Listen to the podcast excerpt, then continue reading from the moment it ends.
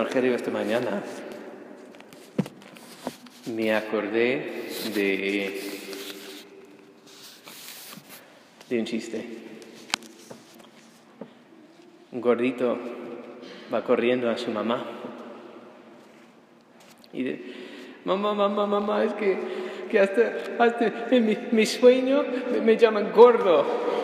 Y dice la mamá, tranquilo hijo, es, se llama una pesadilla. ¿Has dicho quesadillas? Es muy bueno ese chiste, ¿verdad? Bueno, eh, porque me vino a la mente, claro, porque están, bueno, en el Evangelio están obsesionados con, con el pan, ¿verdad? Están, oh, pero no vamos a sacar pan. ¿verdad? Y el pobre Señor pues está ahí hablando.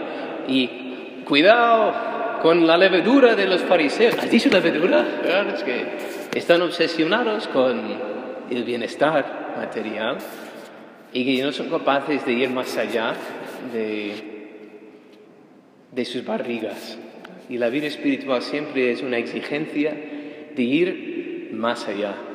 Y me alegro porque estos días estamos leyendo la carta de Santiago, es una carta muy diferente que las demás cartas en el Nuevo Testamento. Y nos hace mucho bien repasarlo, porque pone unos criterios muy claros entre ayer y hoy dice lo mismo. Dice que cuando vais a, seguir a Jesucristo, preparad para pruebas.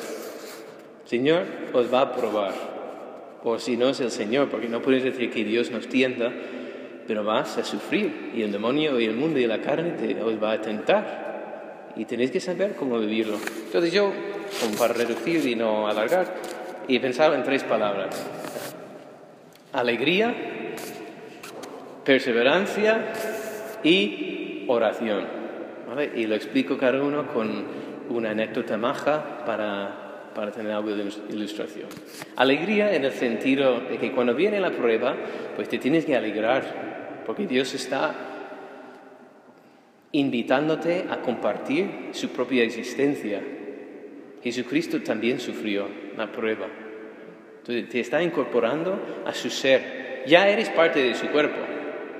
De hecho, San Pablo, yo, yo no sé si cumplo o, relleno, no sé qué, en mi carne lo que falta los padecimientos de Cristo para su iglesia. Pues voy a sufrir. ¿Pero cómo tiene que sufrir? Pues alegremente. O hay que hacer toda una vida cristiana con un espíritu de entrega y de de abandono a su santísima voluntad. Y la idea que me vino a la mente para ilustrarlo es una cosa que una vez nos contó el Padre Rojas, que en la gloria esté el Padre Rojas. Y dijo, pues la obediencia a la voluntad de Dios, y en nuestro caso particularmente la obediencia al superior, tiene que ser constantemente alegre y inmediato y perfecto entonces, si el, superior te dice, hermano, ve a, limpiar las letrinas. Ahí voy, gracias Señor. Y si dice, hermano, deja esto, que vamos a comer unas pastas. Hmm, ahí va, Señor. ¿Verdad? Con un equilibrio sano en todo momento. Da igual si estás comiendo chocolate o si estás pues cavando un agujero en la huerta. Siempre es lo mismo. Esa es la voluntad para mí, de Dios para mí pues con alegría, ahí voy, quiero hacerlo, gracias Señor. Y mantener la alegría, mire la prueba. Lo otro es la perseverancia. dice Santiago,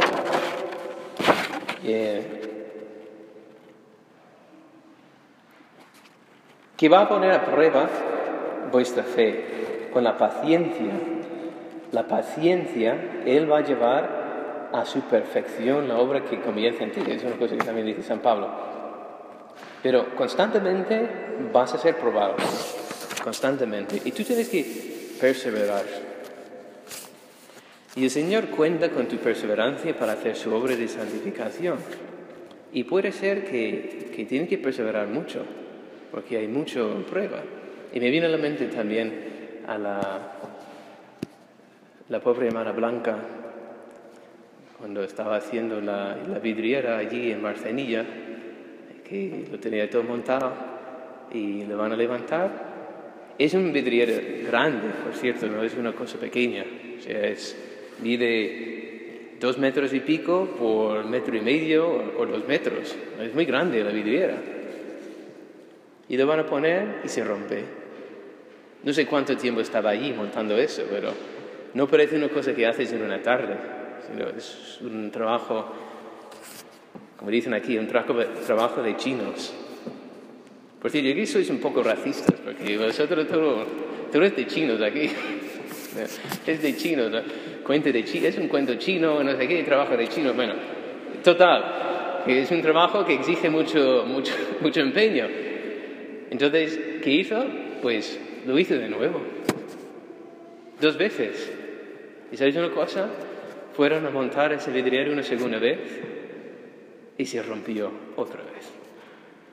Y tiene que hacerlo una tercera vez. De momento existe ese vidriera. O sea, a la tercera va la vencida. Pero como tenía el corazón en Dios y perseveró en la voluntad de Dios, con el ¿y cómo sientes? Y estás desanimado y tal, o estás frustrado, no sé, y no estaba allí, entonces no sé qué exactamente dijo, pero decía, pues mira, en el cielo tendré tres vidrieras, basta ya, no, tengo, no necesito más, he hecho todo por amor al Señor y, y el Señor pues ya tiene mis tres vidrieras, aunque solo existe una, pues perseveró, hay que perseverar. Y tenemos que perseverar porque a veces los sufrimientos que envía son como crónicas. Por ejemplo, el pecado y el vicio en nosotros es muy difícil sacar y tienen que estar constantemente pues cortando como el césped, tirando las malas hierbas de raíz y tienen que estar ahí constantemente cuidando la huerta para que no domine todo. Otras veces son otras tribulaciones, son desentendidos en el trabajo, en la casa, con la familia, con los amigos, con los enemigos, con la gente en la calle, con los vecinos. Constantemente hay espinas por todos lados, incluso injusticias.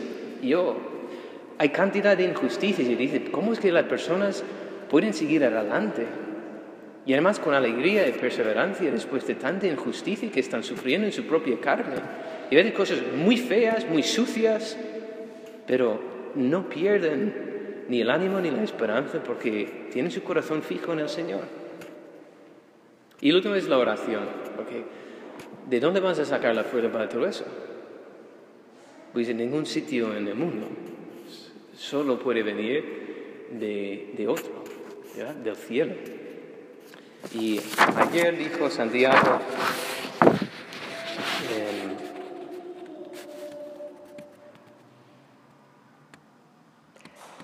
pero que pide con fe, sin titubear nada pues el que titubea se parece a un ola de mar agitada y sacudida por el viento.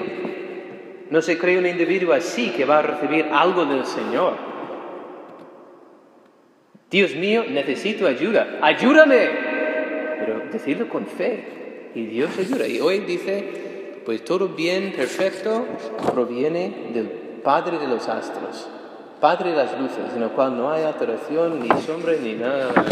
O sea que si hay un don que necesitamos, como es la alegría, como es la perseverancia, como es el ganar la lucha, pues tengo que pedir ayuda al cielo. Y hay que tener fe. Y eso está ilustrado en la vida de los santos. Y además, no solo cosas materiales que pasan, ¿verdad? Alguna vez he contado la historia de las albóndigas, la multiplicación de las albóndigas, la multiplicación de los panes, que el Señor, eso es fácil para el Señor. Pero incluso cosas muy íntimas, muy espirituales, como es la conversión. Mira la vida de San Agustín. El hombre estaba atormentado porque no podía, no podía vencer el pecado de la impureza. No podía. Quería ser cristiano, estaba convencido, yo firmo y sello, pero no puedo, no puedo. Y estaba allí, pues, ansiando convertirse de verdad, y ahí estaba, y el Señor pues le envía una gracia especial a unos niños que estaban cantando, toma y lee, toma y lee. Y, y el hombre pues toma la Biblia y lee y ve que una escritura, revestidos de Jesucristo, de la bondad, de la dulzura de Jesucristo. Y así fue, y se revestió de Jesucristo. ¿Y qué es lo que pasó? en ese momento le infundió una gracia y dijo, Señor, basta ya de mañanas, ¿por qué no hoy? ¿Por qué no ahora mismo? Y se convirtió. Igual Santa Teresa, se puso allí delante de, una figura de, de, Cristo muy llagado, muy herido, y dijo, Señor, basta ya de mediocridad, necesito cambiar hoy, ahora, y no me muevo de aquí hasta que me conviertas. Y se convirtió, y ahora tenemos Santa Teresa. Pues mira, alegría, perseverancia y oración. Pues con esto es suficiente para acudir a la Eucaristía con fe y confiar que el Señor cambiará nuestro corazón. Y así sea.